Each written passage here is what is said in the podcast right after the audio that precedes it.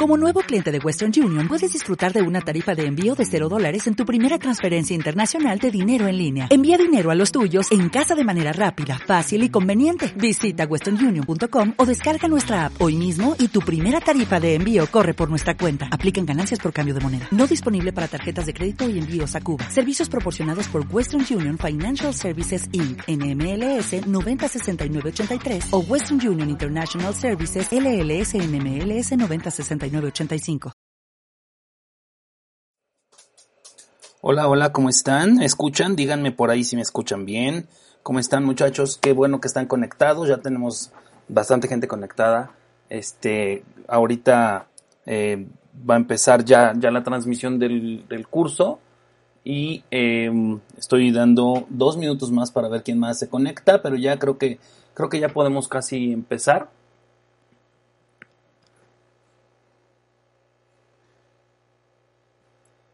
Se escucha bien, perfecto. Ya me dice Dani, Kevin, eh, Chendo, todos, perfecto, perfecto, muy bien, qué bueno que ya escuchan. Eh, muy bien, listísimo, vamos a empezar, vamos a empezar con esta, con esta clase virtual de stand-up comedy. Sé que hay gente que ya está haciendo stand-up comedy por acá, eh, tengo varios eh, conectados, ya está por ahí. bueno, mucha gente que me está diciendo que ya están conectados y que se escucha bastante bien. Yo los voy a saludar, muchachos. ¿Cómo están? Aquí estoy, aquí estoy. bueno, Vamos a empezar por, por eh, ver qué sentido le vamos a dar a esta plática. Es una introducción, una inducción a lo que es el stand-up comedy. Em, básicamente eh, vamos, a, vamos a ver eh, las bases de, de, la comedia para hacer stand-up. a mí me encanta, obviamente como todos saben los que me conocen, me gusta, eh, ahí están ya conectados desde Vancouver, mi querido Jonah, te mando un saludo, gracias por conectarte. Eh, como bien saben, bueno, yo doy clases de stand-up comedy, doy clases, obviamente yo doy clases particulares eh, y aparte estoy en el grupo de comedia y clown con mi querida Tisha y con mi querido Iván Vega, Bobo Pelos de Escobeta, que estamos haciendo unos cursos buenísimos. Y eh, bueno, y esto es una inducción para que sepan más o menos cómo es y qué es el stand-up comedy y cómo lo pueden empezar a manejar. Eh, voy, no voy a entrar a demasiado detalle, pero las dudas y preguntas que tengan aquí las podemos resolver, ¿vale? En el momento en que tengan alguna duda, me la escriben y yo les voy resolviendo lo que, lo que lo que necesitamos eh, hacer, ¿sale? Aquí está, ahí, ahí, me veo y ahí está la, la presentación. Vamos a empezar por, em, por la presentación. Primero que nada vamos a, vamos a hacer una inducción a qué es la comedia. Básicamente, em, todo empieza por aquí, en la comedia. ¿Qué es la comedia? Eh, todo mundo, eh, la verdad es que confunde un poco ahora la comedia de stand-up. Creo y podemos decir que se está poniendo de moda, se está poniendo algo de moda. Eh, y ¿Qué, les puedo, ¿Qué les puedo decir de esto? Sí, sí es una comedia, no es nueva, obviamente no es nueva, la comedia de stand-up tiene muchísimos años en Estados Unidos, en Inglaterra, en el mundo. Eh, creo que en México en los últimos 15 años aproximadamente, eh, hubo un movimiento muy fuerte, todos conocíamos la comedia desde antes, pero en sí la comedia, la comedia es, es una obra que se representa, aquí está una definición, es una, es, la comedia es una obra que representa una serie de escenas, situaciones humorísticas, eh, o festivas, la comedia busca entretener al público y generar risas con fines de, eh, que suelen para ser felices. Básicamente eso es la comedia como definición, como un, como un todo. Pero dentro de la comedia existen diferentes ramas, diferentes ramas de la comedia. La primera, eh, bueno, puse algunas de ellas, ustedes me podrán decir más, hay muchas más. Está en la comedia de teatro, de sketch, de situación, todos los sitcoms y todo esto que vemos en la tele, las, las, las series comedia de stand-up, que es la que vamos a ver al día de hoy, la comedia de personaje, la comedia de cuenta chistes, etcétera. Eh, mucha gente eh, se pelea porque dice es que el stand-up comedy eh, se cierra mucho a ciertas reglas.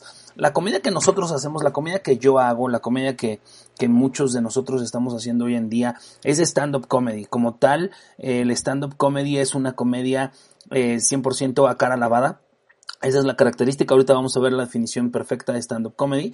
Pero eh, existen diferentes stand-up comedies. Por ejemplo, la comedia de personaje. Por ejemplo, vamos a poner ejemplos como de grandes maestros como el costeño, como, como Platanito, eh, varios personajes. La India Yuridia, últimamente la India Yuridia ha estado increíble eh, con sus con su personaje de India Yuridia haciendo sketches. En dos días se le viralizan videos de un millón de, reproducciones, son increíbles. Y eso es stand-up comedy en personaje. Eh, la diferencia, la diferencia que hay con un stand-up comedy normal es que ellos escriben en base a un personaje. El costeño habla como costeño, se viste como costeño, entonces está hablando de la vida de un costeño en Acapulco. Entonces esa es la diferencia en personaje. Este, existe la comedia de cuentachistes como, como es Jojo Jorge Falcón, como este González, eh, como Guerra de Chistes. Todos cuentan chistes, son maravillosos para contar un chiste se tiene que tener muchísima gracia, muchísima gracia, porque tienes que actuar algo, algo que te están dando. Ahí sí es un guion que tú vas a actuar. Tú, a ti no te ha pasado, a ti no, te, no, no tienes ninguna experiencia con eso. Ese chiste lo estás actuando. Y esa es parte del, de la comedia de cuenta chistes. Tuvimos a un grande eh, que ya no hace más comedia, pero bueno, por ahí sigue el señor Polo Polo, que es inmortal, donde eh, creo que él hacía un poco de cuenta chistes, obviamente, y hacía mucho de stand-up, mucho de stand-up. Él tomaba un chiste de dos minutos y lo ampliaba hasta 15 o 20 minutos. Él escribía todo en medio del chiste, todo en medio del chiste, para que fuera todavía más gracioso. Al final, el final del chiste era lo de menos. La verdad es que eso, eso era era picata minuta. La verdad, todo lo que decía dentro del chiste, en medio del chiste, era, era increíble, increíble. Eh, escribir, escribir, escribir en medio, hacerle una historia a los personajes, a los personajes que salían dentro del chiste. Era increíble escucharlo, pero también tenía comedia stand-up, como por ejemplo El Hipódromo, era un stand-up comedy. Es algo que él escribió. El viaje a España era otro stand-up comedy y tenía muchos más. Sacó muchísimos discos que todos escuchamos en cassettes, etcétera, que era increíble Polo Polo. Pero bueno, estos son algunos de los tipos de comedia que existen. Entonces, bueno, eh, no nos eh, no nos enfrasquemos en que el stand-up es, nuevo. No, tampoco. El stand-up comedy nació hace como 60 años o más en otro lado, totalmente en otro lado. Aquí lo trajeron últimamente. Uno de los precursores, obviamente, Adal Ramones con su monólogo, hacía stand-up comedy. Durante 12 años hizo stand-up comedy al inicio de Otro Rollo. Eh, muchos de los escritores los conocemos. Mau Jalife, que es un gran amigo, hacía los, los, los escritos de los monólogos. Él me platica que los monólogos empezaron durando 5 minutos y terminaron siendo de media hora un monólogo de Adal Ramón, decía, era increíble. El León de Menena Negra, de lo mejor, dice mi querido Jonas. Sí, sí, sí, era increíble. El vampiro fronterizo. Todos son increíbles, exactamente. Y esos son chistes que él les metió carne en medio, toda la, escritura en medio. El León de Melena Negra, en, en particular, a mí me encanta porque inventa incluso un idioma inventa un idioma eh, hindú que, que hablan los, los, lugareños de por ahí y él lo traduce a su forma y te mueres de risa. Hay mucho que aprender al señor Polo Polo. Escuchen sus, sus videos, escuchen sus, sus cassettes, están ahí todos en YouTube. Eh, véanlo, véanlo, también es, es increíble. Eh, por ahí había otro que se llamaba El Caballo Verde, búsquenlo, es increíble ese chiste y dura como 15 minutos, alguna cosa por el estilo, pero es genial. Polo Polo era único, eh, único para hacer eh, la comedia, la verdad. Entonces, bueno, estos son los tipos de comedia que hay. Nos vamos a basar en la comedia de stand-up. En la comedia de stand-up, ¿qué es el stand-up comedy? Eh, lo primero que, que, siempre les pregunto, hoy no les voy a preguntar a ustedes, yo sé que muchos saben, muchos no saben qué es stand-up comedy, y muchos empezamos con todo esto. Eh, empezamos eh, nuestros shows diciendo que es el stand-up comedy, porque sabemos y creemos que en México todavía la gente no sabe totalmente qué es stand-up comedy. Yo todavía pregunto, ¿saben qué es stand-up comedy? Y algunas personas levantan la mano diciendo que no saben, que ellos no saben qué es stand-up, a qué, qué vinieron a ver a un show. Eh, es muy bueno ponerlos en contexto. Me dice Dan Fernández, hay muchos chistes animados en su canal de YouTube. Sí, su hijo los animó y entren, está increíble, está increíble el, Polo Polo en YouTube. Y bueno, ¿qué es el stand-up comedy? Yo lo defino así, stand-up comedy es un estilo de comedia donde el comediante es responsable de crear una rutina original en la cual plasme parte de sus vivencias y su forma de apreciar la vida, desde la misma, desde la perspectiva misma del comediante. Eh, es comedia de autor, como tal, ¿no? Eh, nosotros escribimos lo que nos pasa en la vida. Es una comedia unipersonal, 100% unipersonal. Eh, me encanta ver esta, esta foto que, ven ahí en, en, la pantalla porque el stand-up comedy es esto, es un micrófono, un banco. Punto. Y tú. Porque tú eres el encargado de poner la escenografía en la imagen de la gente. Tú eres el encargado en el stand-up comedy de decir dónde están las cosas y actuarlo parte de lo que hacemos en el, en el curso de comedia clown, que mi querido Bobo le mando un saludo, un gran amigo, que se ha vuelto un gran, gran amigo, eh, que me ha enseñado muchísimo sobre clown, yo creo que es el mejor curso de clown es Bobo, literal, de verdad, lo, me atrevo a afirmarlo. Eh, él nos enseña cómo cómo podemos existir en el escenario. El combinar todo esto, la comedia con el clown es increíble, el stand-up comedy, porque cuando hacemos stand-up comedy yo lo, yo lo sé, yo lo hice porque mi primer curso lo tomé con Gon Curiel hace casi siete años. Este, hola, buenas tardes, Sebastián, ¿cómo estás? Este, hace casi siete años tomé mi curso con, con Gon Curiel y tú habitabas el escenario, pero no sabías habitarlo. La verdad es que lo único que hacíamos es lo que vamos a hacer hoy aquí, aprender a escribirlo un poco. Eh, entramos a un curso donde te enseñan a escribir stand-up, pero no te enseñan a, hacer stand-up en cuanto a la, la persona que se va a subir ahí. Por eso todos terminábamos el curso de stand-up comedy con nervios. Decíamos, güey, ¿cómo va a ser? ¿Cómo voy a subir al escenario? ¡Qué miedo! y teníamos más miedo que ganas de subirnos, pero nos subíamos y bueno, listo, pasaba. Y después pasaba tiempo y ya sabías cómo irlo habitando. No, con el clown te enseñan a habitar el escenario llegar al escenario, respetar el escenario, saber qué tienes que hacer, cómo te tienes que mover, qué no tienes que hacer. Algo que tenemos muy eh, en contra y que no nos, los comediantes de stand-up no hacemos es dejarnos dirigir el stand-up comedy. Esto lo aprendí de mi maestro eh, Gomis, de Héctor Suárez Gomis. Es increíble porque dijo, él, nos comentó, el problema más grande del stand-up comedy es que creemos que no se dirige y también se dirige. Si tú quieres convertirte en una persona, te tienes que convertir de todo. Eso se llama clown, también convertirnos en esa persona, hacer la voz, hacer los movimientos, convertirnos en lo que estamos diciendo para irlo narrando de diferente forma. Va a nutrir muchísimo más nuestro stand-up comedy. Eh, el stand-up comedy como, como tal es, es, sacado de la mente de cada una de las personas. Mi rutina no la puede hacer alguien más porque no ha vivido lo que yo he vivido. Y eh, ahorita vamos a ver de dónde sale todo ese material, ¿vale? Entonces, bueno, esto es el stand-up comedy. Eh, vamos a, vamos a, lo, a lo siguiente. Ahora, ¿qué no es el stand-up comedy? El stand-up comedy no son chistes. No cuentes chistes. No hagas cuentos. No, no cuentes anécdotas como tal. Eh, solo relájate y cuenta lo que te pasó, cuenta lo que viviste. Obviamente lo vamos, lo, tienes que estructurar, pero eh, tienes que, que, hacerlo de esa, de esa manera para que sea lo más orgánico posible. ¿A qué llamamos con, con que sea orgánico? A que no se escuche que tú estás inventando algo. Muchas veces cuando tú vas a ver a una persona hacer stand-up comedy, te das cuenta de que no le crees muchas cosas de las que está diciendo ahí y es quizás porque no lo está viviendo o no lo ha vivido o es algo que se inventó.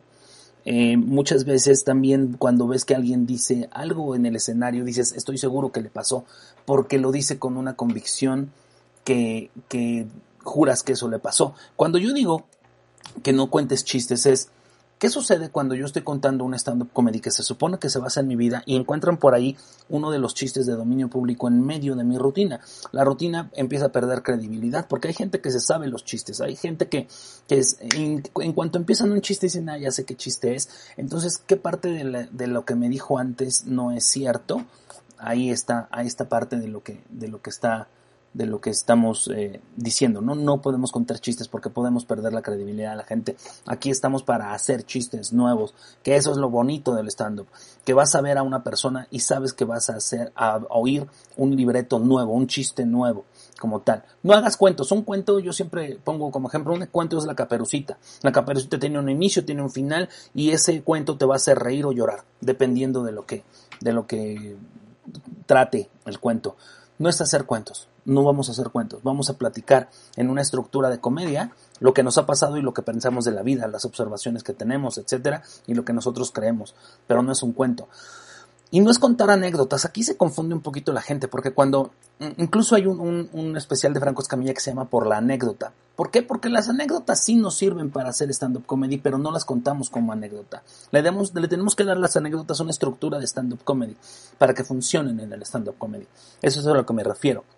Eh, no son anécdotas, bueno, eh, no contar anécdotas, no contarlo como anécdota. Una anécdota es, estábamos eh, con mi mamá el otro día y llegó mi hermano y me dijo estúpido y luego le dije yo estúpido. Eso es contar una anécdota. Cuando lo cuentas en forma de stand-up comedy, dices, ¿quién se peleaba con sus hermanos? Haces la observación, haces primero la observación de decir, yo me peleaba con mi hermano, ¿Tú también te peleabas? Sí. ¿Quién se peleaba con sus hermanos? Todo esto es, está, está increíble porque empiezas a, habitar la anécdota desde otro punto de vista. Le estás haciendo, convidando al público lo que te pasó en esa anécdota. cuando tú tienes una anécdota y la, te, se ríen en tu familia es porque conocen tu entorno, conocen quién eres, quién estaba en, esa anécdota, en dónde estaban y conocen todo ese entorno, por eso ríen. Pero si esa anécdota vas y la cuentas a gente que nada que ver, te van a decir, pues qué chido. Ah, pasa como cuando dices, este, cuentas una anécdota, nadie se ría, nadie se ríe y dices, ah, hubieran estado ahí si hubieran reído. Eso es lo que sucede con, con las anécdotas. Entonces, no contemos anécdotas, hagamos la anécdota en estructura de stand-up para que nos funcione como tal.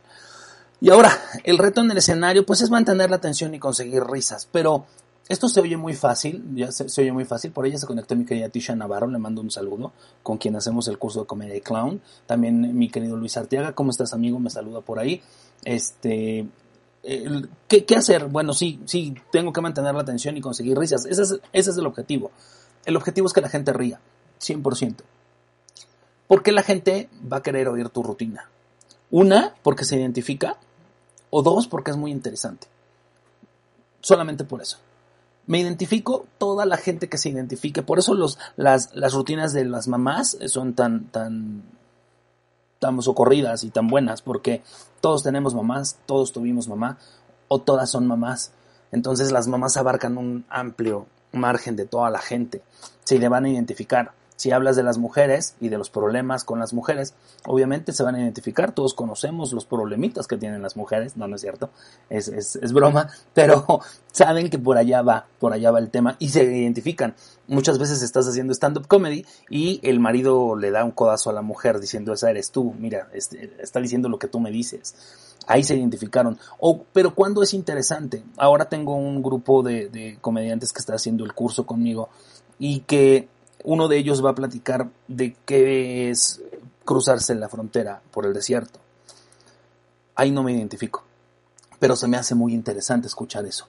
Quiero saber qué le pasó y si lo mezclas con comedia, wow, se vuelve buenísimo, buenísimo.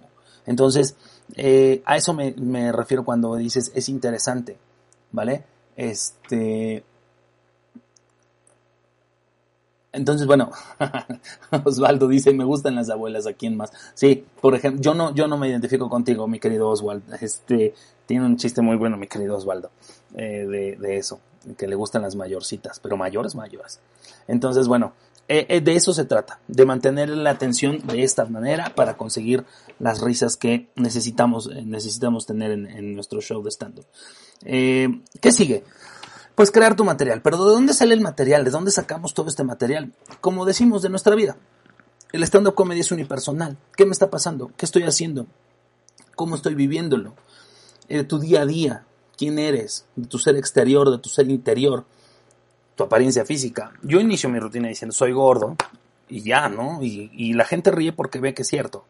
La gente ríe porque, porque a la gente le gusta ver que te burlas de ti mismo. Eso es un punto bien importante. La mayoría, en mi experiencia, muchas de las personas, eh, Natalie, ¿cómo estás? Nati, te mando un abrazo. Eh, la mayoría de las, de las personas que van a una stand-up comedy y que entran a ver el stand-up y empieza ese stand-up diciendo, yo soy, yo, yo tengo, y me empiezo a criticar y empiezo a hacer chistes sobre mi apariencia, sobre mis defectos, en ese momento la gente empatiza contigo, porque tienes el valor de decir las cosas como son y de lo que te sufres y de lo que estás viviendo. Eso es lo que sucede cuando, cuando la gente empatiza contigo, porque tú estás en modo vulnerable y entonces ellos mismos dicen, wow, este cuate se sabe reír de sí mismo, entonces vamos a, vamos a escucharlo más, ¿no? Como tal. Eh, cuando decimos eh, de tu ser interior, ¿qué infancia tuviste? Cuando hablas de las mamás es básicamente hablar de tu infancia, de cómo te educó tu mamá, o si hablas de tu papá, o si hablas de la escuela, es tu infancia como tal. Y tienes mucho que decir, toda la gente va a empatizar con ese tipo de rutinas. Eh, de los padres, obviamente todos los padres están, este, eh, tienes, tienes mucho que, que, decir de tus papás, viviste con ellos, de tus hermanos, cómo era la vida entre hermanos, y del mundo en el que vives. Ahorita, por ejemplo, estamos viviendo el tema de la, de la pandemia, el, el coronavirus. Y esto que estamos haciendo ahorita de clases virtuales, si hablamos de una rutina de clases virtuales y de todo esto, pues va a ser, va a tener una vigencia muy grande, porque esto no va a pasar de la noche a la mañana. Todo el mundo se va a acordar de la pandemia, del coronavirus, de la, de la, de, de que estuvimos encerrados Todo el mundo se va a acordar de eso. Entonces, vamos a hacer esto eh, de lo que vivimos, de lo que nosotros realmente creemos y pensamos de la vida, de lo que vivimos en nuestra infancia, de lo que vivimos en nuestra vida, si tenemos esposas, si nos hemos casado muchas veces, si, todo tiene un, porqué, ¿vale? Entonces, bueno, pero para todo esto tenemos que saber que hay algunos mandamientos de la comedia. Yo le puse mandamientos de la comedia porque me gusta decirlo así, pero eh, primero hay que, hay que saber que la comedia va agarrada de la mano de la tragedia. Eh, la fórmula del, eh, de todo esto es, la comedia es, es, la fórmula de la comedia es tragedia más tiempo es igual a comedia. Tenemos que dejar pasar un tiempo, pasar un tiempo entre tragedia, la tragedia. la tragedia del coronavirus creo, creo que eh, ya se hacen muchos chistes de ello, porque no lo estamos eh, viviendo eh, de tan de cerca, pero hay, hay tragedias muy fuertes. yo les voy a platicar rápido. Mi mamá murió hace como un año y medio aproximadamente y empecé a hacer chistes de mi mamá en el momento en que estaba en el hospital, pero obviamente no los digo, porque son cosas que todavía te duelen. Todavía no puedes subirlas al escenario. ¿Sabes cuándo subirlas? Cuando ya no te duela decirlo. Y estoy escribiendo mucho eh, estoy escribiendo mucho sobre eso, pero solo he subido algunos chistes, no todos, porque si todavía duele, no es momento de subirlo. Esa tragedia va a tener comedia en un futuro, pero hay que darle tiempo a esa tragedia de que madure, madure aquí y de que madure, obviamente, en la, en la generalidad. Hablando de tragedias generales, por ejemplo, el temblor, el temblor de, de hace dos, tres años, tres años van a ser no podíamos hacer tragedias al otro día, de, perdón, chistes al otro día. Tuvimos que esperar tiempo y empezaron a salir algunos chistes. Y hay gente que todavía le duele, porque perdió gente en esa, en esa tragedia. Entonces, no es fácil para ellos hablar de esto. Segundo, el segundo es, en la comedia más vale ser honesto que ser chistoso. Gente, esto es bien importante, muy importante. Hay gente que cree que porque es chistoso puede ser comediante. Muchas veces no es así. La gente que se hace chistosita no cae bien, no empatiza con el público. La gente que es chistosita no le, no, la gente le pone una barrera. Dice, ah, aquí, aquí no, como que esto no me gusta. Pero cuando la gente es honesta, cuando la gente es muy honesta, es chistoso. Me les encargo a mis alumnos porque de ahí sale mucho material. Y, yo, cuando estaba leyendo mi lista, dije, me caga comer verduras. Y la gente rió. Porque, obvio, por mi apariencia, con esa honestidad, la gente rió porque saben que es cierto, no como verduras. Y entonces, ríes. Cuando eres honesto, hay mucha, mucha comedia. La comedia es honesta. Desde el fondo de la honestidad está dicha la comedia. ¿Ok? Siguiente punto, siguiente punto que tenemos que tener muy en claro. Los comediantes tenemos la obligación de pensar diferente que el 99% del resto del mundo. Lo impredecible es lo que más da risa. Cuando estamos haciendo un chiste, lo debemos hacer lo menos predecible posible. ¿Qué, ¿A qué me refiero con esto? Eh, voy a citar un chiste de mi querido Bobo, que, que quiero mucho y que me pasó, es, bueno, que dice este chiste y dice, eh, este era un perro que se llamaba Gomita pasó por Iztapalapa y se lo inhalaron. Todos no sabemos el chiste del perro gomita. Se rascó y se borró. Y todos están esperando a que llegues a ese chiste, pero cuando lo cambias eres impredecible y en ese momento sacas una risa mayor. En ese momento te vuelves mucho más chistoso por ese jalón de tapete que estamos dando. Son los tipos de chiste que hay. Pero eh, hay que pensar diferente que el resto. Si la gente piensa que voy a ir por aquí, me voy a ir por este otro lado. Eso es lo, que da mucha risa. Lo impredecible y lo sorpresivo. Gracias, gracias por lo de la chulada de chiste. Saludos, Julio Soy Cielo. Hola, amigas, ¿cómo estás? Te mando un abrazo. Y bueno, y el enemigo más grande de la comedia es la distracción. Eh, hay, algo bien importante. Cuando nos distraemos, ya no, ya no volvemos a, hablar, a, tomar el, caso igual. Porque la mente, si se distrae, ya dejó de poner atención en algo y en ese momento estabas dando la premisa o el remate y en ese momento ya no cayó el chiste. Si hay distractores, es muy difícil hacer comedia. Por eso es muy difícil hacer comedia por este medio. Cuando te dicen, te contrato un show en casa, y con la gente conectada por Zoom o por la plataforma que tú me digas, es muy difícil que la gente vaya a reír como ríe en un bar, porque en el bar se fueron, pagaron un cover, están viendo la, comedia y nos están distrayendo, a menos de que el mesero llegue, lo que sea. Pero esa distracción nos hace perder a la gente. La distracción es el enemigo mucho, un enemigo muy grande en la comedia, ¿vale? Déjenme ver qué me dice mi querido Jonah. Eh, este es un perro llamado Gomitas, se hizo 300 operaciones plásticas y ahora es modelo. Ese tipo de cosas, ¿verdad? Pero con buenos chistes. No es cierto, mi querido Jonah. Gracias. Y bueno, algo, algo que comentamos mucho es eh, tener bien claro quién eres. ¿Quién eres? ¿Quién eres? ¿Quién se va a subir al escenario? Eh, ¿Ya te identificaste? ¿Cómo eres? Tenemos los diferentes personajes de la comedia. Este... Sebastián, Sebastián, recuérdame, Sebastián. Hola, buenas tardes. No fue antes, ¿verdad? Bueno, hazme, hazme la pregunta nuevamente, Sebastián. Este, tenemos los, diferentes personajes. Algo, algo bien interesante, esto, esto lo aprendí mucho en el curso de Héctor Suárez Gómez, que le mando un saludo. Eh, la comedia, la comedia está basada en también como una receta de cocina. Cuando la gente va a la comedia y dice, güey, ¿cómo está hecha esta comedia?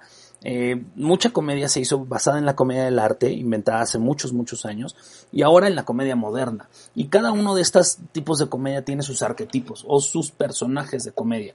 En la comedia del arte está el Arlequín, está Briguela, está eh, Marieta, está todos los personajes de la comedia del arte que tienen ciertas características. Y en la comedia moderna también está el lógico inteligente, está el perdedor adorable, está el que vive en su propio universo, el neurótico, la sexy. Eh, todo esto nos ayuda. Pero también nosotros tenemos que saber, cuando hacemos stand-up comedy, es, un, es unipersonal, saber qué tipo de personaje somos y vamos a hablar ahí arriba. Y esto tiene mucho que ver, mucho que ver. ¿Por qué? Porque dependiendo del tipo de personaje que eres, voy a hablar más de la comedia moderna. Eh, sobre que si puede hacer stand-up comedy con tercias. Ah, cierto. Eh, ah, Sebastián, Sebastián me preguntaba el otro día en un chat, eh, bueno, en un, sí, en un chat me decía, oye, ¿podemos hacer comedia de stand-up de tercias? ahí ya se vuelve una comedia de sketch, creo yo, que puede ser como sketch, o arreglada para tres personas, donde las personas se pueden ir, como en este tipo de, comedia que estamos hablando, tanto la comedia del arte, comedia moderna, donde se soportan los chistes, alguien dice la premisa, alguien dice el remate, se soportan las risas, etcétera, pero se puede escribir, claro que se puede escribir usando todas estas técnicas, eh, Sebastián, eh, todo esto lo puedes, lo puedes hacer. Cuando, cuando ya sabemos quiénes somos en el, el stand-up comedy, yo les pongo este ejercicio a mi gente en, en los cursos, les digo, les digo cada uno de los personajes, de la comedia del arte. Al que me interesa mucho que sepan más es la comedia moderna, porque está basado mucho en, los, los, personajes tienen mucho más fondo en la comedia moderna y, y los arquetipos son como mucho más amplios. Y cuando les digo los ocho arquetipos de la comedia moderna, les pido que me digan cuáles son o con cuál se identifican en la vida real. ¿Quién es Julio Sandoval en la vida real basado en la comedia moderna? Yo siempre digo que soy un perdedor adorable, neurótico, un eh, perdón, adorable, neurótico, lógico, inteligente y quizás eh, el que vive en su propio universo. somos de 3 a 4, pero tenemos que identificarnos. ¿Saben por qué? Porque cuando tocamos y escribimos comedia es mucho más fácil escribirla desde el fondo, desde donde ya sabemos quiénes somos. Y a eso va mi siguiente slide. Ya sabemos cómo darle forma a una rutina cuando sabemos quiénes somos. Ya sabes qué tema quieres tocar y ya sabes quién eres. Bueno, pues entonces a partir de quién eres, vas a escribir esa rutina. Eso es algo bien importante. Todos podemos hacer, eh, escribir nuestra comedia basados en quién somos y cómo queremos ver ese tema que vamos a tocar. Y aquí está un ejemplo. Lo hice con, con los pitufos, este ejemplo, porque se me hizo bien interesante que hay, los pitufos tienen cada uno un arquetipo por ahí. Este, por ejemplo, está Gruñón, arriba, que es el neurótico, que es el personaje de la comedia moderna, neurótico, Papá Pitufo, que es el lógico inteligente, Tontín, que obviamente es el tonto, y filósofo me costó un poquito de trabajo, creo que es el que vive en su propio universo, pero también puede ser de pronto un perdedor, pero es que no es perdedor adorable porque caía mal, este, pero bueno, creo que el que vive en su propio universo, por ahí puede ser, este, puede ser algún otro. Si ustedes se dicen algo más, díganlo. Y en el centro tenemos un tema. Si yo le pregunto a un lógico inteligente cómo está viendo el tema que tiene en el centro, él me va a decir que ve solo la A, ¿no? El tonto me va a decir que ve la E y la M. El neurótico me va a decir que ve la M y la E en ese orden, por cómo lo ve, desde el punto de vista que lo ve. Y el que vive en su propio universo solo ve la T. Si se fijan, en este caso, eh, todos vemos el mismo tema de diferentes formas. Es según el punto de vista que tenga. Voy a poner un ejemplo. Yo en mi rutina, en mi rutina eh, que la pueden ver, aquí abajo les dejo el link, mi, mi especial de comedia, Millennial de 40, tengo diferentes eh, beats, diferentes rutinas donde, que forman el Millennial de 40, donde por ejemplo, eh, cuando yo soy, eh, cuando voy, hablo del aeropuerto y de los aviones, yo me pongo en un punto de neurótico, porque hay cosas que no me gustan.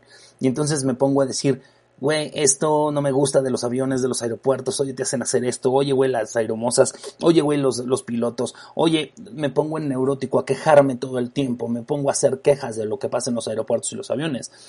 Pero, por ejemplo, cuando hablo de las mujeres, soy el lógico inteligente, porque yo les voy a enseñar, hombres, cómo tratar a las mujeres. No vale llegar a tu casa y que te diga tu mujer cómo te fue y decirle nada más bien. No, tienes que darle detalles. Entonces, cuando yo te estoy enseñando con comedia, me vuelvo el lógico inteligente. Vamos a suponer, el tema central que estamos viendo aquí es el supermercado. Cuando llego como neurótico, yo me voy a quejar del supermercado todo lo que me cague de ir al supermercado, de ver en el supermercado, de que no encuentro cosas en el supermercado, que la señorita al final me pregunte, encontró todo lo que buscaba y me quejo de eso y me quejo de eso, eso soy en un punto de neurótico. Pero si lo voy a ver como lógico inteligente, el mismo tema como supermercado, les voy a enseñar a ir al supermercado porque ustedes no lo están haciendo bien. El chiste no es empezar por el pasillo principal, por donde entras, no, vete hasta las carne, hasta la panadería y de ahí empiezas al revés porque así vas a comprar menos cosas y ¿sí me explico? Entonces tú vas a empezar a ser lógico inteligente para enseñarle a la gente a, a ir al supermercado. Cuando tienes muy claro el tema y en qué personaje lo vas a tocar, tu escritura va a salir mucho más rápido, ¿vale? Entonces, bueno, eso es, eso es algo de lo que queríamos, que quería mostrarles con esto. Y esto va mucho con el personaje. El, personaje, eh, eh, eh, para esto tenemos una clase completa de, cómo crear, de, de, creación de personaje, porque al final nosotros somos una persona que se sube al escenario y tenemos una característica, es un personaje el que está subiendo ahí. Es Julio Sandoval en qué? En qué en lógico inteligente, en, en, neurótico, en qué está subiendo Julio Sandoval para platicarme de esto que está haciendo. Eh, el personaje es muy importante. Uno, porque define tu voz cómica, 100%. Si yo eh, me vuelvo neurótico, mi voz, mi voz cómica es ser neurótico. Escuchen rutinas, por ejemplo, del tío Robert. El tío Robert es un neurótico, es un neurótico del 100%. Neurótico siempre. Se queja, los tejocotes, la, la ouija, eh, todo todo, este es increíble, creo que ya conté un remate de un chiste del tío Robert, pero no le digan. Este, pero bueno, ¿qué hace el personaje también? Te hace tomar definitivamente una postura. Tú defines tu postura al momento de exponer el tema.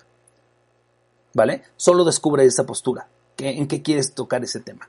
Y define claramente quién eres. Porque hay algo bien importante. También nosotros vamos a definir qué queremos decir y por qué lo queremos decir. Pero basado en el personaje que estamos usando. ¿Sale?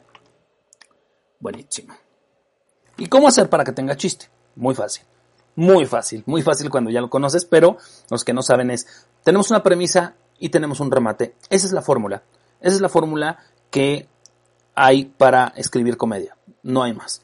Pero, ¿qué son las premisas? ¿Qué son los remates? Primero, las premisas. La premisa es la base de tu chiste. No hay más es en donde vas a definir el tema, en donde vas a definir tu observación, donde vas a definir qué es lo que quieres decirle a la gente. Todo esto está en la premisa de, del chiste. ¿Ok? Es la base de tu chiste. Tiene diferentes reglas, no tienen que ser muy largas. Hay que eliminar toda la paja. Tiene que medir entre una y tres líneas si estamos escribiendo, aprox, no más que eso. ¿Y qué son las premisas? Básicamente es la información de lo que vamos a hablar es un tema en general, como tal, es una realidad, pero algo importante, es un punto de vista o un hecho. Es un punto de vista, me gusta decir esto siempre porque tú puedes decir algo muy fuerte de, de algo en tu stand-up comedy. Por ejemplo, yo en mi stand-up comedy digo que me cagan las señoras con camioneta porque todas manejan de la chingada. Güey, ese es mi punto de vista. Puede ser que no, y hay muchas señoras que dicen, no, no es cierto, y te las puedes echar encima por eso pero les estás dando tu punto de vista. No te estoy preguntando si eso te late o no. Yo solamente te estoy diciendo que eso es lo que yo pienso. Ahora déjame explicarte por qué. Ahí va en la premisa el, te voy a explicar por qué digo esto. ¿Qué me ha pasado? ¿Qué he vivido con las señoras con camioneta? Que me hace pensar eso de ellas. Ese es el punto. ¿Vale? en la premisa vas a definir siempre quién eres, para qué quieres decir esto y por qué lo quieres decir. Algo bien importante es todo esto. La premisa es muy importante. Muchas personas me preguntan, ¿qué es más eh, importante? ¿La premisa o el remate? Yo digo que la premisa. La premisa porque en la premisa está toda la información que el usuario, bueno, que el usuario no, que el cliente, no tampoco, que el público, toda la información que el público quiere saber y tiene que saber para que cuando le digas el remate todo sea risa. ¿Ok? Entonces, sí cuando digo toda la información, me refiero a mucha información, sí, pero tenemos que saberla redactar. Tenemos que saber redactar muy bien qué es lo que estamos entregándole para que no entreguemos mucha paja. Algo, algo muy importante es que luego nos volvemos como narradores de National Geographic. Y estaba yo el otro día en la mañana y salí, desperté, el sol brillaba. Entonces, no podemos volvernos mm, eh, narradores de National Geographic. Tenemos que ir directo a lo que queremos decir. Contundente. Vamos directo al punto. No puedo tardarme más. ¿Vale? Y ahora el punchline y o el remate es el chiste en sí. ¿Ok? es el chiste donde rematas, donde revientas al público, donde le vas a decir, ya le vas a revelar la verdad de tu chiste. Ahí está, es en el punchline. Estos punchlines pueden ser de diferentes, de diferentes formas, exagerados. Siempre que exageramos somos chistosos. Yo puedo decir, eh, eh, lo vivimos en la vida real, cuando nuestra mamá nos decía, mi mamá, por ejemplo, tenía una frase que me encantaba y decía, con 70 mil chingadas, güey, 70 mil, no una más ni una menos, 70 mil, güey y era exagerada y te reías. Y te reías. Después ya venía el, ¿y por qué te ríes de mí, pendejo? Y te pegaba. Pero el ser exagerado dejaba mucha risa. Siempre, siempre nos deja mucha risa el ser exagerados. Usar un ejemplo en específico. A la gente cuando le decimos algo que opinamos y luego le damos un ejemplo, le dejamos más claro lo que, lo que, lo que queremos, o lo que hacemos, o lo que vemos. Ahí, ahí está todo el chiste. Ahí está todo para, para poder llegar a ese ejemplo en, específico. Tenemos, eh, decimos un chiste y luego lo ejemplificamos. Listo. Eh, tengo yo un chiste al principio de mi rutina donde digo que el Seguro Social nos estaba queriendo hacer bajar de peso con el te mídete, muévete. Y les digo, con esa canción no me cuido. O me adaptan la de Let It Be o no me cuido. ¿Cuál sería el ejemplo? El ejemplo sería cantarles la canción de Let It Be con la letra de Chécate, mídete, muévete. ¿Me explico? Ese sería el ejemplo. Y ahí generas muchas más risas. Es un, otro remate, ¿vale? Este, ser fantasioso. El qué pasaría si. ¿Qué pasaría si este mundo fuera al revés? Que el cuerpo de los gordos sería el prototipo perfecto. ¿Qué pasaría? Vamos a fantasear. En la fantasía puedes ser y puedes decir lo que tú quieras. Nadie te va a juzgar porque no estás diciendo algo que sea real. No estás diciendo algo que, que tú digas esto, esto aquí, esto tiene que ser. No porque aparte estás fantaseando, te estás yendo al futuro o te estás yendo al pasado o estás fantaseando con un hecho, eh, lo que tú necesites mostrar, ahí lo estás haciendo, ¿vale? Gracias mi querido Bobo, le mando un saludo al mejor profesor de clown del mundo mundial. Ya lo dije, mi querido Bobo, te mando un abrazo, amigo. Eh, entonces, bueno, el ejemplo específico, bueno, la fantasía, la fantasía nos va a llevar a donde nosotros queramos, dentro de nuestra comedia, a donde nosotros estamos y queremos estar, ahí nos va a poner y va a haber muchas risas. Ser fantasioso es increíble dentro de, dentro de los remates. El punto de vista infantil es algo hermoso, es algo hermoso porque los niños nos hacen reír siempre nos hacen reír, tienen un punto de vista increíble. Eh, últimamente en Facebook hay una lista de cosas que le tienes que preguntar a tu hijo y te dicen, cosas desde el punto de vista infantil que te hacen reír. Le hice la encuesta a mi hijo, le dices, ¿cuánto te cuesta comprar una casa? Y él dice, seis mil dólares.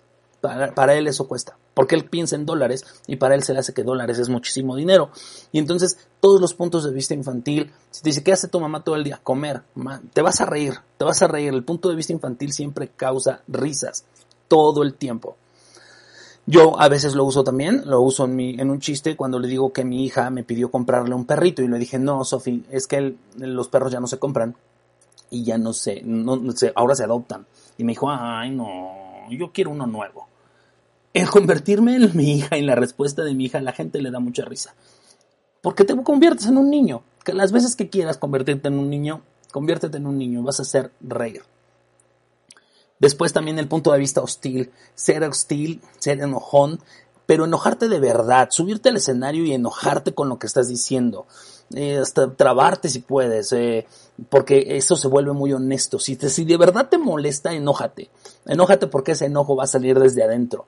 Vas a ser muy honesto al decir que, esto, que te enoja, que la de la caja te pregunte siempre si encontraste todo lo que buscabas. Güey, si no hubiera encontrado ya te hubiera preguntado. O ¿por qué me preguntan eso? Y, y si te, te, pones en, ese, en esa forma, eh, todo va a fluir. Todo va a fluir cuando eres hostil, eh, en la risa. Uno de los personajes de la comedia moderna que, me encanta es el Beach. Porque el Beach dice todo lo que piensa, cuando lo piensa y a la hora que quiere y rompe el esquema de todo mundo. Eh, las cosas que no pensaste que la gente fuera a decir, él lo dice y tú ríes, tú ríes muchísimo. Así que bueno, eso es, eso es algo, algo que nos deja mucho en la comedia, ser hostiles. Eh, ¿Con qué seguimos? ¿Con qué seguimos? Ah, el siguiente punto es, eh, ya que sabemos cómo, cómo crear esto, obviamente en el curso, en el curso hay un detalle mayor de cada una de estas cosas que les estoy diciendo.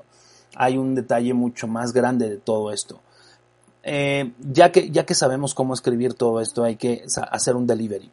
Hay que hacer un delivery ordenado y, aprovecho mucho el, tema porque yo he aprendido muchísimo, aprovecho que estaba Bobo conectado porque he aprendido mucho con él, el cómo conectar con el público simplemente con una mirada, con una sonrisa, con algo que es delivery. Hay remates que se hacen con el simple delivery. Eh, vamos a conectar más, vamos a sacar más risas y el delivery es el correcto. Porque el delivery va a definir tu personalidad en el escenario tema por tema. Ojo, va a definir quién eres, esa personalidad que tienes en el escenario. Va a confirmar lo que estás diciendo ese delivery. ¿Ok? Eso es algo bien importante. Va a ayudar a dar claridad a tus palabras cuando haces un buen delivery, cuando eres correcto con el delivery. Y un delivery te hace o te deshace, ¿eh? Tengan cuidado. Porque muchas veces estás moviendo de más una mano, la gente se va con la mano, ya no escucho bien tu remate, aguas. Por eso nos tenemos que dejar dirigir. Para eso Bobo es increíble, un gran director de escena de comedia porque te dice exactamente qué, marcar, cómo salir, cómo voltear, ver al público, conectar. Es tan importante conectar con la vista a, la gente. Eh, yo tenía hace, hace como un año, y estaba dando clases en la Casa del Humor y tuve una alumna, Gaby, que e, era muy buena en su rutina. A mí me encantaba su rutina, pero el día de su graduación le tomé cinco fotos y vi que no veía al público. Todas las fotos salió con los ojos cerrados y le dije, ¿sabes algo? Este, eh, me encanta tu rutina, haces reír, pero tu siguiente reto es conectar con los ojos a la gente. Porque cuando no estás viendo a la gente, la gente dice, no nos está hablando a nosotros y los pierdes.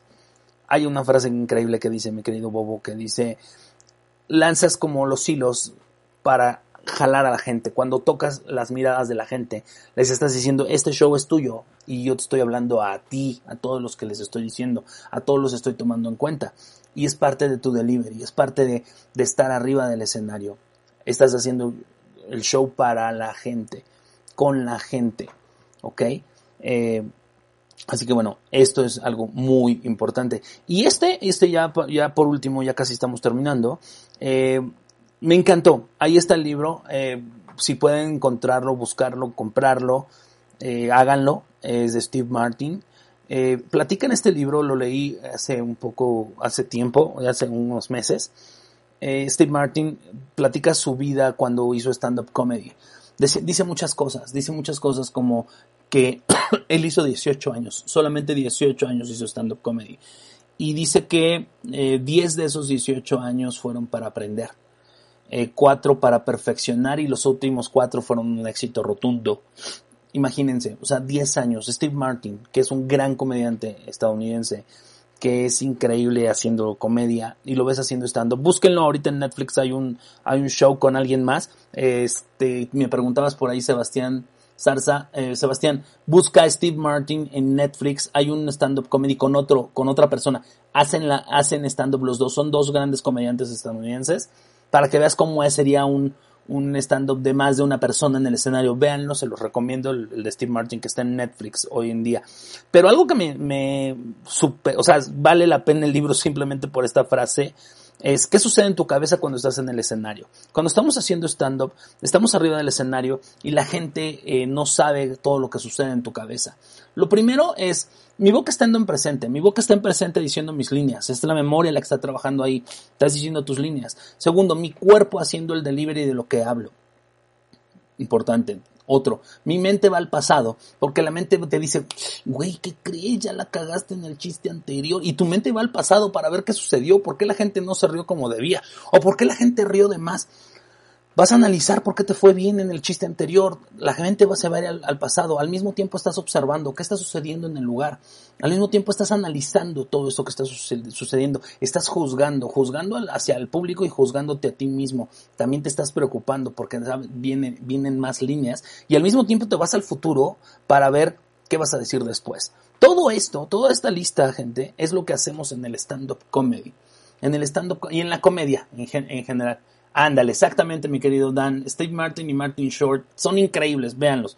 Pero esta lista me, me, impactó porque es real. Todos los que hemos hecho stand-up comedy sabemos que todo esto que está diciendo Steve Martin es real.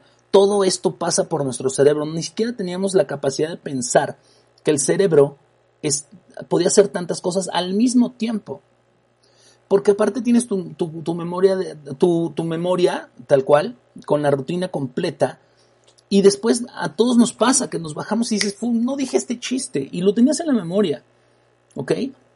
Se vale hacernos eh, una chuleta para poder leer eh, lo que sigue, sí, pero lo mejor es tenerlo de memoria. Cuando yo inicié eh, haciendo stand-up comedy hace siete años, me, me, dio una oportunidad de subirme al escenario el Freddy el Regio este, y Hugo Blanquet que les mando un, saludo. En el Bataclan fue la primera vez que pisé el escenario del Bataclan y abríamos el show Dani Sosa y yo, esa, esa vez. Recuerdo que estábamos en el, en el, en el Bataclan, en el camerino, y yo estaba leyendo mis bullets que yo había escrito porque me iba a subir y estaba muy nervioso y entonces estaba leyendo mis bullets y de pronto pasa Freddy y me, me arranca el papel de la mano y lo tira, lo rompe y lo tira. Y le dije, no, güey, estaba estudiando. Me dijo, ok, ¿a quién le pasó todo eso que escribiste? A mí. ¿Y quién lo escribió? Yo. No entiendo por qué no te lo puedes saber. Tiene razón, tiene razón, nosotros escribimos eso. Obviamente debemos de saber el orden, pero todo lo que ya escribiste y todo lo que estás diciendo, ya está ahí, ya está aquí, porque de aquí salió. ¿Ok? No debe ser difícil sabérselo de memoria. Y la, eh, siempre, esto siempre se lo digo a mis, a mis alumnos, tu base de memoria, tu base de memoria es algo que te va a sacar de cualquier problema. Cuando hay, no hay base de memoria sólida y, y, fuerte, divagamos, porque estamos pensando en lo que sigue y, y qué sigue y qué sigue, y se nos ve una cara de que va de memoria. ¿Me explicó? Pero cuando la memoria la tenemos súper reforzada, ya sabemos lo que vamos a decir, hasta el delivery sale mejor nos podemos explayar con el delivery, voltear, cabaretear, decirle a la gente cosas y retomar nuestra rutina porque sabemos dónde nos quedamos. Lo que debemos demostrar en el stand-up es la seguridad que tenemos para decir las cosas. Algo bien importante es, estamos en el escenario y debemos de hacer pensarle a la gente que todo lo que estamos diciendo ahí se nos está ocurriendo en ese momento. A mí me encanta cuando me bajo del escenario y me dicen, güey, y todo se te ocurre en el momento, ¿verdad? No todo está preparado. En el stand-up comedy no hay, no hay casualidades. Gracias, mi querido Oscar. Eh, dice, Steve Martin y Martin Short está genial en Netflix, es, una joya. Eh, en el stand-up comedy sucede exactamente lo, eh, todo lo contrario de lo que sucede en, en, la comedia de impro. En la comedia de impro debemos de hacerle pensar a la gente que está preparado, que es una obra de teatro preparada, que todo está escrito. Y en el stand-up comedy debemos hacerle pensar a la gente que todo se nos está ocurriendo en ese momento. Ese es lo, lo, lo, padre del stand-up, que tenemos que ser orgánicos. Por eso mi, mi, punto de ser orgánico.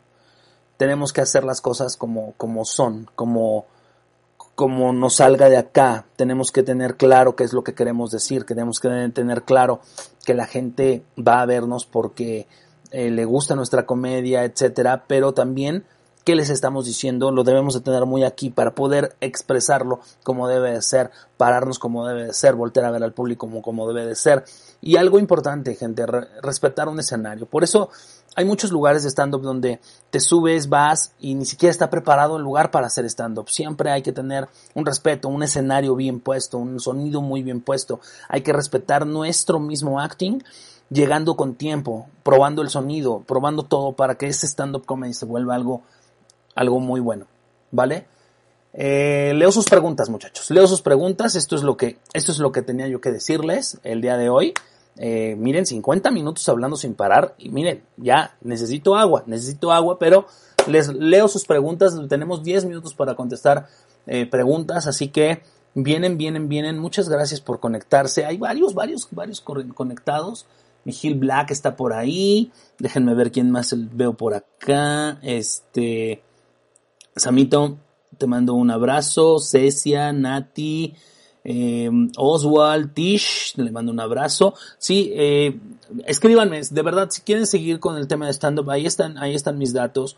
Vayan a mis redes sociales, vayan a mi Instagram, arroba soy Julio 13, en soy Julio 13 arroba yahoo.com me pueden mandar un mail y decirme, oye, quiero tomar un curso, ta, ta, ta, y yo ya les digo, eh, dice por aquí, Divi, mi querida Divi, que es increíble mi Divi escribiendo este, Enrique Ruiz, chale, ya llegué tarde, tan tarde. No te preocupes, eh, Enrique, te lo puedes echar desde el principio. Este, Divi, de Oli, ¿hay alguna manera o técnica de memorización de la rutina? Eh, muchas veces, Divi, eh, nosotros lo que hacemos es sí usar bullets, por ejemplo, para que te recuerden el chiste o te recuerden esa partecita de la rutina y ya te sigues. Esa es una de las, de las formas. Otra que yo también hago es, ya la dije una vez bien, me grabo, me grabo, ah, ese es un consejo que también ahorita les voy a dar, me grabo y después me escucho. Es más fácil memorizarte las cosas si te estás escuchando. Eso es algo bien importante. Este, un consejo rápido ahorita que me, que, me preguntaba esto Divi, este, gracias por preguntar Divi, es grábense siempre, toda la vida grábense. Este es un consejo que siempre les doy porque, porque su amigo Julio soy, no, no es cierto. Este, eh, un chiste mamón en medio, siempre, siempre sirve.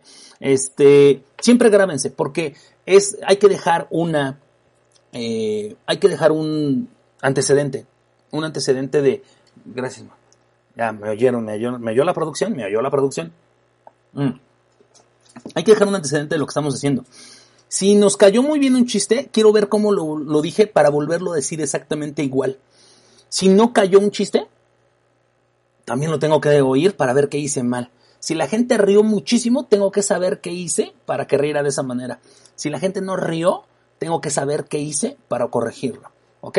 Cuando una rutina o un chiste no funciona, hay dos cosas, hay dos cosas que podemos hacer. Una, cambiarlo, moverlo. Dos, entregarlo de manera diferente. Siempre tiene una solución. Si después de hacer eso no jala, tírenlo a la basura. No se encariñen con los chistes. Eso es algo bien importante y todos lo, hacemos. Eh, mi Divi, hay alguna manera, dice luego Kevin Castillo, ¿cómo encontrar mi voz cómica? Mi Kevin, ahí tenemos que hacer un trabajo de buscar qué es lo que te molesta, qué es lo que, qué es lo que, de, qué quieres hablar para saber en qué personaje de la comedia eh, quieres hablarlo. En ese momento, cuando tú ya te defines con un personaje de la comedia moderna, ya puedes saber en qué, en qué, en qué voz cómica estás. Eso es un trabajo que tenemos que hacer y lo hacemos mucho en el curso. Este, si quieres, mándame un mensaje, yo te ayudo. Saludos, mi querido Juan, mi querido eh, Inge, te mando un abrazo. Muchas gracias, muchas gracias, mi querido Inge. Tania eh, me dice, querido Julio, este, entré súper tarde, pero ojalá des otro igual. De todos modos, se va a quedar por aquí. Yo les mando la liga. Mándenme un mensaje por Instagram y les mando la liga. Se va a quedar este para la eternidad para que lo vuelvan a ver las veces que ustedes quieran. Este, King Khan, eh, excelente, muy bien, gracias.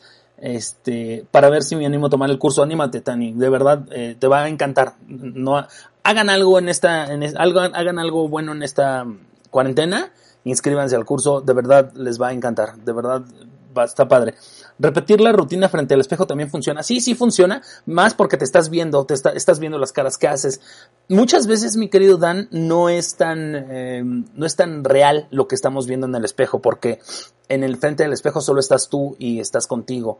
Eh, hay veces que te das pena verte o te da pena verte y no puedes actuar igual. Lo mejor es si este el audio, estarte oyendo muchas veces no nos gusta vernos, como te digo, yo, a mí no me gusta verme en video, no me gusta ver ciertas caras. Ahora que hice mi especial, me vi y dije, güey, ¿a poco así hago esa cara cuando digo ese chiste? Me empecé como a conocer más y eso es muy bueno, ¿no? Pero, pero sí, podría ser también. Este, Jonah dice, muchos estandoperos dicen que sus rutinas es para un tipo de persona, ¿qué tan cierto es eso? Eh, sí, mira, yo, eh, ¿cómo lo diré sin que se oiga feo? No, no es cierto.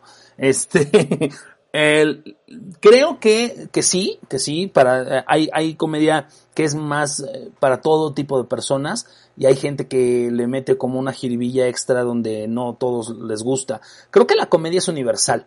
Eh, la comedia no, no siempre le vas a gustar a las personas.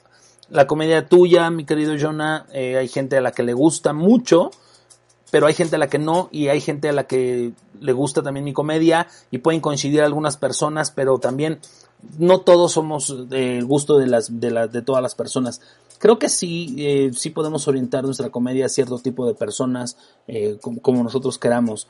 Eh, luego dice, ¿cuáles crees que sean los hitos o milestones en la carrera de un estando? Pero fíjate, mi querido Chendo, eh, que debemos de ir como que por partes, muy, con mucho cuidado. Eh, escuché el otro día una entrevista que le hicieron al costeño, donde el costeño le decían eh, que ahora que hay muchos comediantes saliendo de estos cursos, porque no les gusta que demos estos cursos, pero bueno, de algo tenemos que sobrevivir algunos, este, y decía el, el costeño, no me gusta que me digan, ay costeño, yo quiero ser como tú. Y él decía, no, no, porque tendrías que pasar todo lo que he pasado yo. El costeño lleva más de 30 años de carrera, alguna cosa por el estilo. Y, eh, y tiene razón, él ha, sufrido muchas caídas. Lo primero que debemos de hacer es subirnos al escenario. Lo primero es, hazte una rutina, tienes que tener una rutina. Segundo punto, subirle al escenario las más veces que puedas, que te inviten. Ve, eh, muchas veces para que nos inviten tenemos que ir y decir, súbeme, güey, me pagas nada más subiéndome, no me, no me pagues un gran error, creo yo, desde mi punto de vista, hay muchos comediantes que no lo creen así, pero yo sí creo que lo primero que debes de agradecer antes de que te paguen es que te dejen subir a un escenario para probar tu rutina. Tienes que crecer de alguna manera. Eh, y subiéndote al escenario vas a crecer, subiéndote las más veces. Los, los, los micrófonos abiertos están ahí también para que subas a hacer eh, tu, tu rutina. Entonces, bueno, todo eso, todo eso puede, puede funcionar. Creo que son de los puntos. Y ya después empiezas a crear una, una carrera más en forma. Algo que yo hice fue producirme mis propios shows para no esperar a que me invitaran.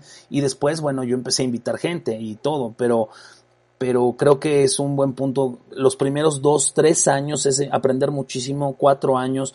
No dejas de aprender todo el tiempo. ¿Me explico? Sí sí estoy a favor de que hagan cursos con más gente.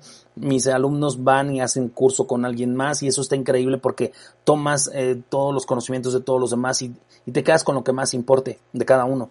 Pero sí, este, vayan pian pianito, digieran el, eh, un curso primero, súbanse al escenario con lo que les platicó ese profesor, después digan, ah, ya, ya, perfecto, tengo este, ahora me voy con otro, y también yo tomé primero el de Gon Curiel, después fui a tomar el de Gloria después de dos años de subirme al escenario, y después de otros dos años tomé el de, de Gomis, esos son mis tres cursos que, que tomé, y era así. Ir a los Opens también, me dice, dice, dice Oscar Cisneros. Sí, vayan al Open. El Open Mic eh, hay diferentes cosas. Ahorita vamos a platicar, déjenme ver Déjenme ver qué más dice por acá. Dan Fernández, a mí sí me gusta. Tal vez por eso funciona. Claro, claro, totalmente. Excelente clase, dice Grace. Ah, muchas gracias, mi Grace. Este, buenísimo el curso Comedy Clown, me ayudó con la seguridad, dice Nati, en el escenario y la escritura, lo recomiendo. Mi querida Nati, Nati fue una de las personas que llegó a nuestro curso de Comedy Clown eh, con una inseguridad al subirse al escenario, hablar entre la gente y todo esto, y todo lo cubrió ahí, este, y ahora hace una comedia increíble. A mí me gusta mucho cómo hace reír. Nat es una, es, grande, la verdad me, me encanta su forma de escribir, es muy natural. Eh, no lleva ningún vicio. Eh, bueno, creo que, creo que se las truena, pero ese es el único vicio que, que le veo. Y ir a los Opens, dice mi querido Oscar Cisneros. Yo sí creo que puedes ir a los Opens. Los Open Mics, eh, hay un tema muy, muy general. Yo no voy a los Open Mics y les voy a decir por qué. A mí no me funciona ir a los Open Mics. En los Open Mics hay, hay muchísimos comediantes, van a ver tus chistes. No es que se los roben, no se los van a robar pero eh, es tratar de hacer reír a comediantes. A mí no me ha funcionado. Pero un día, platicando con la maestra Gloria Rodríguez, que le mando un gran saludo, eh, me hizo ver que el, que el Open Mic puede ser un gimnasio, es más bien un gimnasio para estando peros. Es un gran gimnasio donde estamos todos em, como comediantes ejercitando algo que nos hace falta. Es como ir al gimnasio tal cual. Hoy voy a hacer brazo, pecho, espalda, pierna. Es así. Si yo llego al stand al, al, open mic y, le, digo, hoy vengo a decir mi rutina de memoria. Ese es mi objetivo. No me importa si se ríen o no, les voy a decir mi rutina de memoria. Ahora vengo a quitarme esta eh, muletilla que tengo. Y lo digo sin la muletilla. Ahora vengo a decirla todas sin groserías. Perfecto. Me subo a decir. Entonces, si se fijan, el objetivo ya no va a que la gente ría, sino es un objetivo personal. Obvio, cuando quieres probar algunos chistes, hay algunos open mics que funcionan muy bien. Creo que en la pulquería está bastante padre. Este. Eh, por ahí está todavía el de Beer está el de Woko, que ya esperemos que ya se pueda, se pueda hacer. Rebe, mi querida Rebe, te mando un abrazo. Da miedo ir a los Opens, pero es excelente ejercicio personal. Totalmente. Se sales de tu zona de confort, Rebe. Vayan. Y es una de las maneras de subirse y decir, y decir su rutina, y decir su rutina y crecer con esa rutina. De verdad, va a estar padre. Por ahí pueden encontrar consejos de los estandoperos que andan por ahí. Eh, algunos, si les gusta tu comedia, te invitan a abrir su show. Eso está padre también. Este, así que bueno, Muchísimas gracias muchachos por haberse conectado. Voy a dejar esta, esta plática por acá. Les mando el link a todos los que estuvieron aquí para que la tengan y que la puedan compartir y, que lo vean otra vez. Eh, espero que les haya ayudado, espero que les haya servido. Este, a mí me encantó hacer esto. Vamos a repetirlo más veces. Eh, voy a hacer eh, grupos de tallereo con, con, mis alumnos, todos los que han sido mis alumnos, los voy a, los voy a, a ver y vamos a ver si podemos hacer algunos grupos de tallereo. Eh, estamos en la pandemia, no salgan, está padre que estemos cuidándonos todos. Este, gracias George. Este, la verdad, eh, sí tengo muchas ganas de que, de que todo esto sea muy. Ah, es Gina, mi querida Gina. Te mando un abrazo. Este, la verdad es que sí hay que cuidarnos entre todos, no hay que salir, hay que cuidar a nuestra familia, eh, usen tapabocas si tienen que ir a la tienda por algo, porque tenemos que ir por víveres. Tania dice gracias Julio, un enorme abrazo y sigue cosechando éxitos y ayudar al talento nuevo. Gracias eh, Tani. Ceci, gracias, gracias. Hace falta, ¿verdad Ceci? Vamos a hacer eso. Este, gracias mi querido Jonah. Fue chido recordar el stand-up saludo. Este, Paulito Campos, muchas gracias por este curso, recomendadísimo el curso de Comedia Clown, me ayudó harto. sí, claro, todos, eh, gracias por haberse conectado, muchas gracias por haber estado aquí conmigo. Les mando un abrazo enorme a todos los que se conectaron, gracias por haberse conectado. Síganme en todas las redes si no me siguen, arroba soy Julio 13, en Instagram, en Facebook, en Twitter, este, y síganme también en, en TikTok, ando fabuloso en TikTok. Así que en arroba soy Julio 13 también, ¿vale? Este, les mando un abrazo, mil gracias muchachos, cuídense mucho y bye bye.